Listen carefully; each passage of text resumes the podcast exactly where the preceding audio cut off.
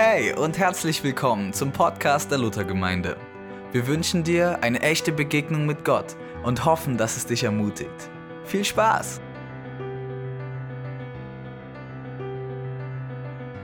Ich lese uns den Predigtext aus 2. Timotheus 1, die Verse 7 bis 10. Denn Gott hat uns nicht gegeben den Geist der Furcht, sondern der Kraft und der Liebe und der Besonnenheit. Darum schäme dich nicht des Zeugnisses von unserem Herrn noch meiner, der ich sein Gefangener bin, sondern leide mit mir für das Evangelium in der Kraft Gottes. Er hat uns selig gemacht und berufen mit einem heiligen Ruf nicht nach unseren Werken, sondern nach seinem Ratschluss und nach der Gnade, die uns gegeben ist in Christus Jesus vor der Zeit der Welt. Jetzt aber offenbart ist durch die Erscheinung unseres Heilands Christus Jesus, der dem Tode die Macht genommen und das Leben und ein unvergängliches Wesen ans Licht gebracht hat durch das Evangelium. Der Herr segne an uns dieses Wort. Ihr Lieben, die erste Frage, die ich mir stellte, als ich dieses Bibelwort las für heute, war, was ist das Evangelium? Und dann formulierte ich die Frage, evangelisch sein, was bedeutet das? Was sagst du dazu? Was denkt ihr so, wenn ihr diese Fragestellung hört? Ich entdeckte in dem Buch Jesus von Papst Benedikt XVI., also von Josef Ratzinger, eine klare Erklärung. Das gebe ich euch gleich noch weiter. Aber zunächst schrieb ich mir einfach so auf, das Evangelium ist keine Idee. Das Evangelium ist, ist nicht eine irgendwie Überzeugung, auch keine Ansicht oder so eine Sicht der Dinge, auch nicht eine bestimmte Meinung. Ratzinger erläutert das so. Die römischen Kaiser verstanden sich als Retter und als Erlöser und Herren der Welt. Ihre Botschaften hießen Evangelium. Was die Kaiser zu Unrecht beanspruchten, geschieht bei Jesus. Vollmächtige Botschaft, nicht nur Rede, sondern Wirklichkeit. Nicht nur eine Mitteilung, sondern Aktion. Wirksame Kraft, die heilend und verwandelnd in die Welt eintritt. Hier erscheint Gottes Wort als Tatwort. Der wirkliche Herr der Welt tritt in Aktion, nämlich der lebendige Gott. Der zentrale Inhalt des Evangeliums ist das Reich Gottes. So wie Jesus in Markus 1, 14, 15 ist das aufgeschrieben. Es sagte, die Zeit ist erfüllt, das Reich Gottes ist herbeigekommen. Tut Buße und glaubt an das Evangelium. Und genau damit, damit geschieht Neues. Und die Antwort darauf ist, Glaube und Bekehrung. Soweit die Ausführungen von Josef Ratzinger. Und ich denke, Ratzinger hat recht. Und was müsste denn dann so evangelisch bedeuten?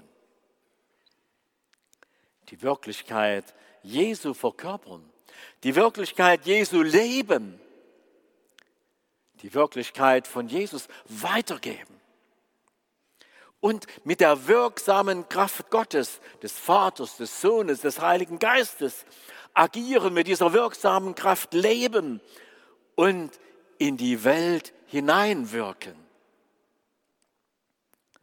Dadurch geschehen Heilung und Erneuerung inmitten unserer Welt.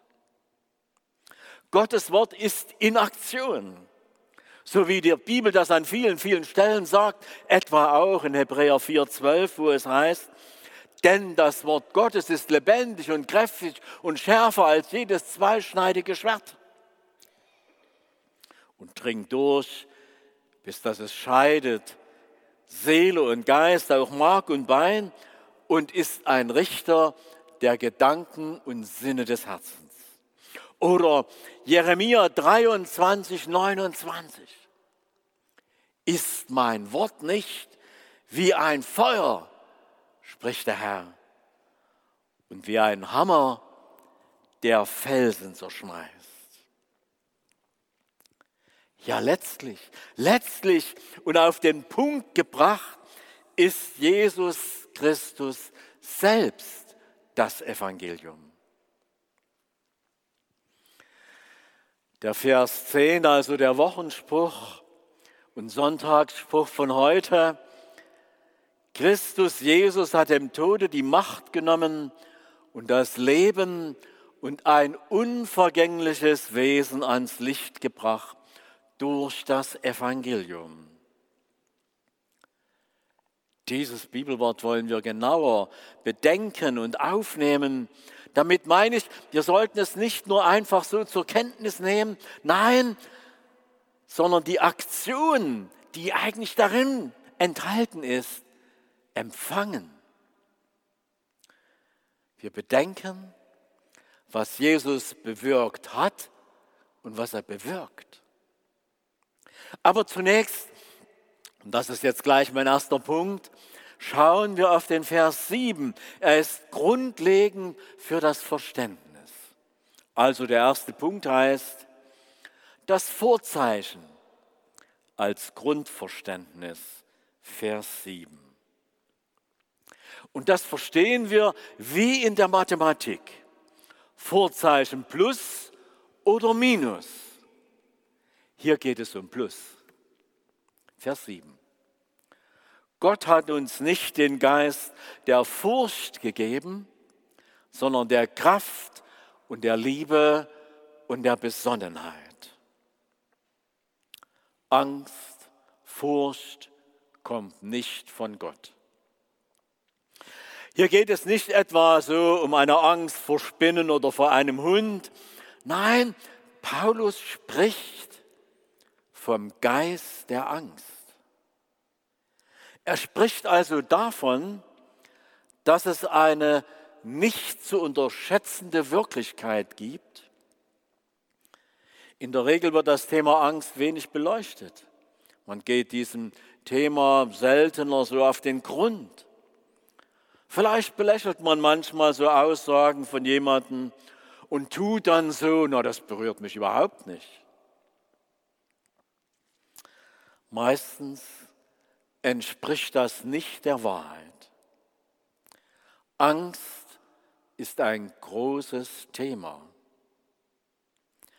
Aktuell geraten sicher viele Menschen in Existenzängste, auch in Angst vor einem Krieg oder in Ängste angesichts schlimmer Nachrichten in den Medien.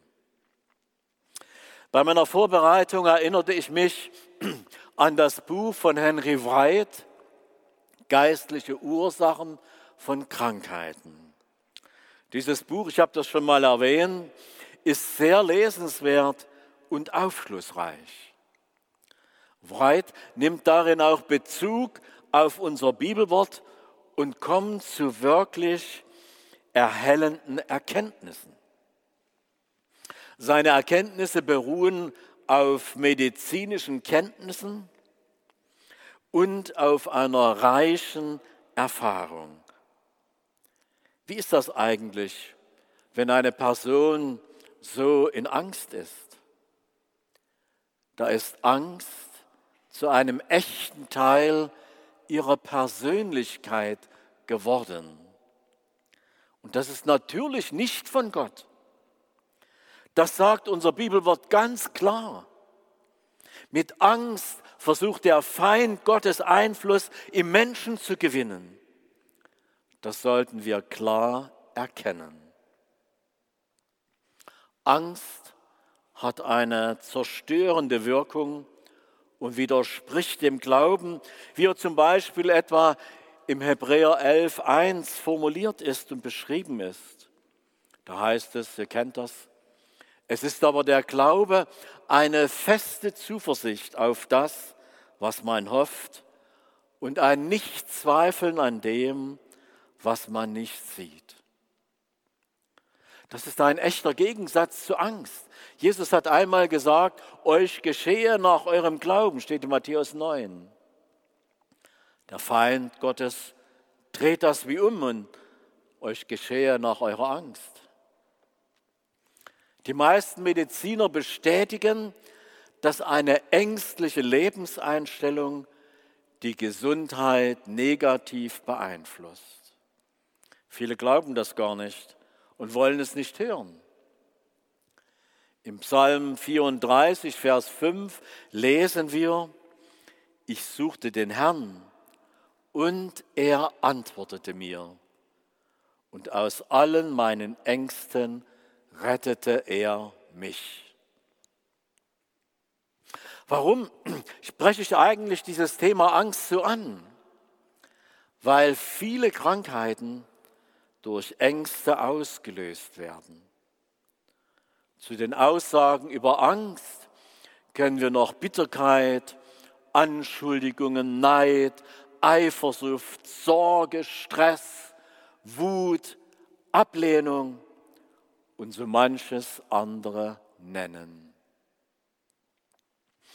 Wenn Angst unser Leben kontrolliert, hat das zum Beispiel Auswirkungen auf das Immunsystem. Das Immunsystem erfährt Schwächung. Das wirkt sich bis in das biologische Geschehen unseres Körpers aus. Angst, Sorge, Stress machen innerlich kaputt und krank. Und der Schutz vor Krankheiten und emotionalen Brüchen schwindet. Wir brauchen wirklich eine tiefe Entscheidung dafür, dass Gottes Geist, der Heilige Geist, sich in unserem Wesen entwickeln kann. Ja, soll, damit so viel Angst wie nur irgend möglich aus unserem Leben verschwindet. Und diese Entwicklung und Prägung unseres inneren Wesens bringt der Heilige Geist durch seine Früchte voran. Und darum dürfen wir auch immer wieder um die Früchte des Heiligen Geistes bitten, wie sie im Galaterbrief genannt sind. Liebe und Freude, Friede und Langmut, Freundlichkeit, Güte, Treue, Sanftmut und Selbstbeherrschung. Ja, hier geht es um einen Wachstumsprozess und auch einen Heiligungsprozess. Aber wir finden in unserem Bibelwort eine sehr, sehr interessante Formulierung. Da heißt es nämlich, den Geist gegeben. Es ist wie ein doppeltes, wie ein paralleles Geschehen. Einmal ist ein Heiligungsprozess angesprochen und dann aber hat Gott in unser Leben, wenn wir wiedergeboren sind, seinen Geist der Kraft und der Liebe und Besonnenheit gegeben. Gegeben. Das ist eine von Gott gesetzte und geschenkte Realität. Das ist sehr besonders, auch erstaunlich, aber auch total ermutigend. Vermutlich hat ja schon einmal jemand gesagt, weil Jesus der Heilige Geist in dir ist, hast du auch Autorität.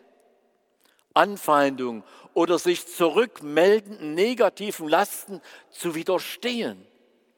Du kannst einfach sagen, nicht mehr mit mir, nicht mehr mit mir. Wir müssen uns immer und immer wieder daran erinnern, dass Jesus uns Autorität und Vollmacht gegeben hat. Das brauchen wir natürlich auch, wenn wir in die weite Welt hineinschauen, angesichts von krassen und verwirrenden und auch oftmals bedrückenden Nachrichten und Geschehnissen in der weiten Welt. Bei der Analyse der Ursachen zum Beispiel von Erdbeben spricht man dann von tektonischen Plattenverschiebungen, die das Beben ausgelöst haben. Aber das können wir wie übertragen. Auch im politischen, gesellschaftlichen und geistlichen Bereichen geschehen solche geopolitischen Verschiebungen. Prophetisch war das längst schon angekündigt, dass es Veränderungen zum Beispiel auch geben wird bei den sogenannten BRICS-Staaten. Habt ihr in den Nachrichten mitgekriegt? Und nun seit diesem Sommer entwickelt sich ein noch viel größerer Staatenverbund von rund 40 Staaten mit China, Russland, Indien und Saudi-Arabien an der Spitze. In diesem Staatenverbund sind sechs der neun größten Öllieferanten. Und dieser Staatenverbund will erklärtermaßen ein Gegengewicht gegen den Westen bilden. Das ist eine interessante Entwicklung. Wir sollen da nicht in Ängste kommen, uns nicht davon, ja, wie gefangen nehmen lassen, aber wir müssen wachsam sein und einen klaren Blick haben. Das ist wichtig. Es wird auch im Geistlichen Verschiebungen geben beim Wahrnehmen dieser überraschenden Geschehnisse, die in großer Geschwindigkeit geschehen, das haben wir ja wahrgenommen, gewinnen auf einmal viele Bibelworte eine besondere Bedeutung und hohe Aktualität. Beginnen auf einfach zu uns zu sprechen. Vielleicht habt ihr auch so dann mal Matthäus 24 aufgeschlagen oder, oder Lukas 21 oder Markus 13 oder in der Offenbarung geblättert und euch gesagt, merkwürdig. Auf einmal werden diese Bibelabschnitte ganz besonders lebendig. Der Geist Gottes wird uns helfen, mehr und mehr zu verstehen, Aufschluss zu gewinnen und klarer zu blicken. Wir schauen auf den Vers 10, diesen Wochenspruch. Mein zweiter Punkt, wie der Sieg des Lebens sich auswirkt. Hört nochmal genau hin. Wie im Vers 7 lesen wir auch hier von der geschehenen, gesetzten und gewirkten Realität durch Jesus Christus. Es heißt, dem Tode die Macht genommen. Das ist keine Idee, das ist keine Meinung, sondern es ist ein geschichtliches Ereignis. Es ist Historizität. Im Glauben blicken wir auf Tatsachen. Das musst du wissen, sonst erlebst du Abstürze. Der Sieg von Golgatha und die Auferstehung sind die tatsächlichen Grundpfeiler des christlichen Glaubens. Dem Tode die Macht genommen. Woran denkst du? Es gibt mehrere Tote. Wir müssen uns immer wieder daran erinnern, dass Jesus uns Autorität und Vollmacht gegeben hat. Die Bibel spricht vom Tod in den Sünden, also vom geistlichen Tod. Bewusste Sünde blockiert das Leben. Das ist Trennung von Gott. Sicher denken wir dann vielleicht an den Himmel, einmal bei Gott zu sein und sehen, wie Gott ist. Die Mehrheit der Menschen bei uns blenden das aus und wollen einfach gar nichts davon wissen. Der Wiener Professor Zulehner, katholischer Professor übrigens, sagte einmal, wir vertrösten die Menschen auf die Diesseitigkeit. Kürzlich vor zwei Wochen, wurde ich angefragt nach der Schriftstellerin Inge Rose Paust. Die habe ich bestattet und auch ein Stück mit ihrem Mann begleitet. Sie hat über 30 Bücher geschrieben. Für ihre Beerdigung hat sie folgenden Text verfasst, der vorgelesen werden sollte. Ich lese euch den Text mal vor. Also, ihr lieben Anwesenden, die ihr zu meiner Beerdigung gekommen seid. Es ist sicherlich ungewöhnlich, dass die Person im Sarg noch eine Botschaft an die Menschen hinterlässt, die ihr das letzte Geleit geben. Aber in meinem Leben war vieles ungewöhnlich. Erhard und ich haben versucht, in vieler Herren Ländern das Evangelium weiterzugeben. Zu DDR-Zeiten konnte ich darüber nie sprechen oder gar schreiben, weil wir oft verbotene Wege beschreiten mussten. So will ich heute die letzte Gelegenheit nutzen, um auf Jesus hinzuweisen. Nur wenn ihr ihn habt, habt ihr auch das ewige Leben. Er ist der Weg. Wenn ihr an ihn glaubt, darf ich euch auf Wiedersehen sagen. Soweit dieser Text. Ja, die Türe zur Ewigkeit steht offen. Damals zerriss der Vorhang von Jerusalem im Tempel von oben bis unten und signalisierte die Einladung zum Himmel. Dem Tode die Macht genommen. Wir müssen aber noch über den Tod im Leben reden über den Geist des Todes. Den gibt es in einem scheinbar harmlosen Gewand und manchmal sogar in einem religiösen Gewand. Da sagt zum Beispiel jemand, ach im Himmel, da ist doch viel schöner. Oder ich möchte am liebsten nicht mehr leben. Oder jemand sagt, mir ist alles viel zu schwer und noch solche Aussagen. Was passiert eigentlich hier? Bedrängnis, Bedrückung werden eingeladen. Ja, es kann eine Einladung für den Tod sein. Und Depressionen ziehen ein. Es kann ganz verschieden sein. Es ist ein Geist. Wir können auch sagen, es ist eine dunkle Last, eine Bedrückung und Bedrängnis, die sich im Leben festgesetzt hat.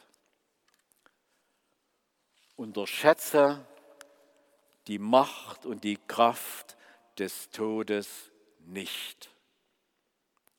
Das ist gefährlich. Entscheide dich für das Leben. Empfange Leben. Sei neu bereit für das Leben. Wie geht das? Am besten, du bittest um Vergebung. Trenne dich im Namen von Jesus Christus von jedem Geist des Todes. Trenne dich von allen Sätzen, die du gesagt oder gedacht hast, und die eine Einladung für Tod und Bedrängnis und Bedrückung in deinem Leben bewirkt haben. Entscheide dich für das Leben.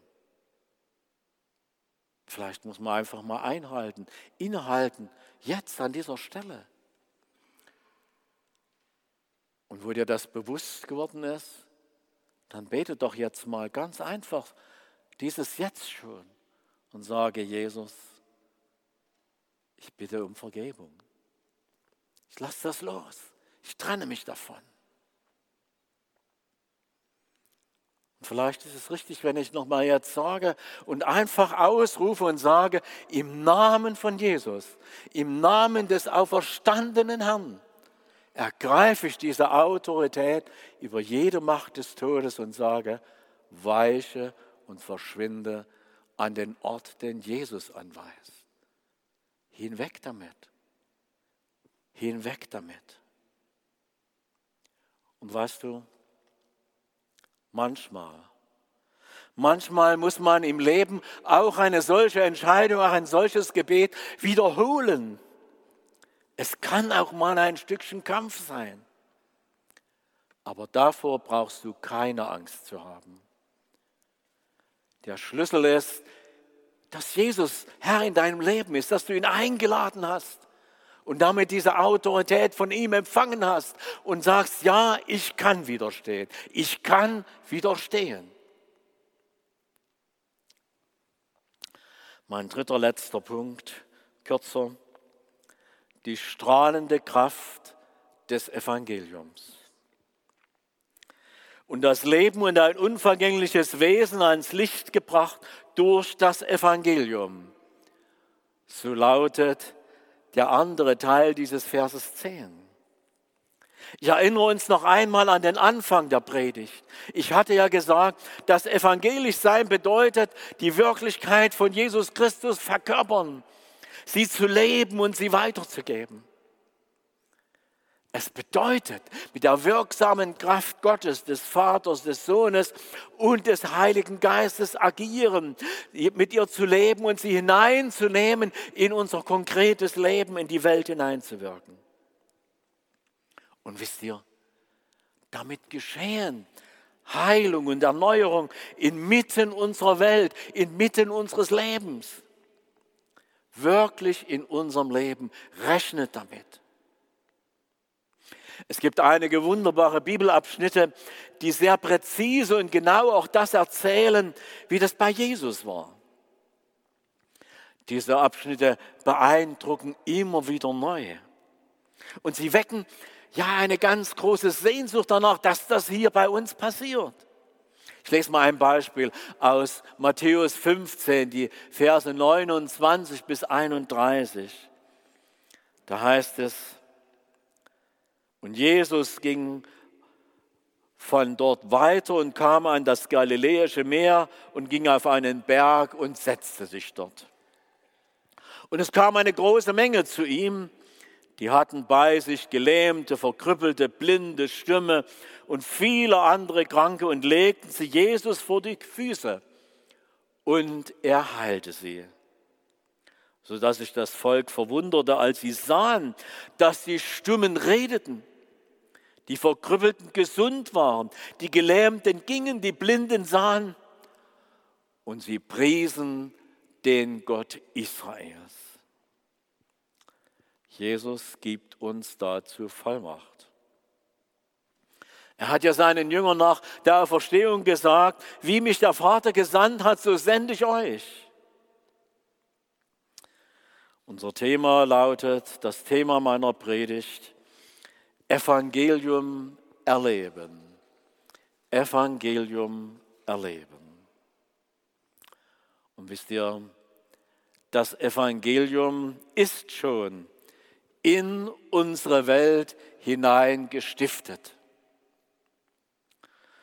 Und ich glaube, dass Jesus uns noch viel mehr in eine Leidenschaft hineinführen will, uns dazu ermutigen will und locken will, damit seine Beauftragung in unserem Leben ganz neu Raum gewinnt, neu Raum gewinnt.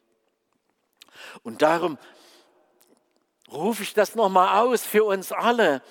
Ich rufe Leben aus, Leben von Jesus gegen alle Angst, gegen allen Tod, je, gegen alle Bedrängnis und Bedrückung. Und die Kraft der Auferstehung, die breite sich aus. Jesus, breite deine Kraft der Auferstehung aus.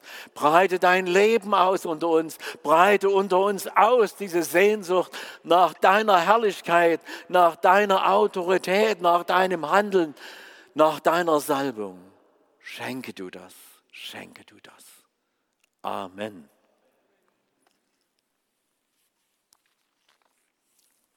Ach, lasst uns gleich nochmal dafür beten. Betet nochmal mit, alle, zusammen, alle mit. Wir beten darum, dass das geschieht. Dass der Himmel sich öffnet. Wirklich der Himmel sich öffnet. Es ist das die Absicht Gottes. Gott will das. Gott will seinen Segen, seine Fülle, seine Kraft wirklich hineingeben, dass es ausstrahlt, durch uns weitergeht, ein Staunen passiert. Das wird er tun. Und Jesus, so sind wir vor dir und beten und erbitten das. Komm, Geist Gottes, komm. Komm mit Vollmacht, mit Kraft, mit Autorität. Komm mit dieser Salbung vom Himmel. Öffne den Himmel neu. Lehre und leite uns darin. Bevollmächtige uns neu. Mehre deine Gaben in uns allen.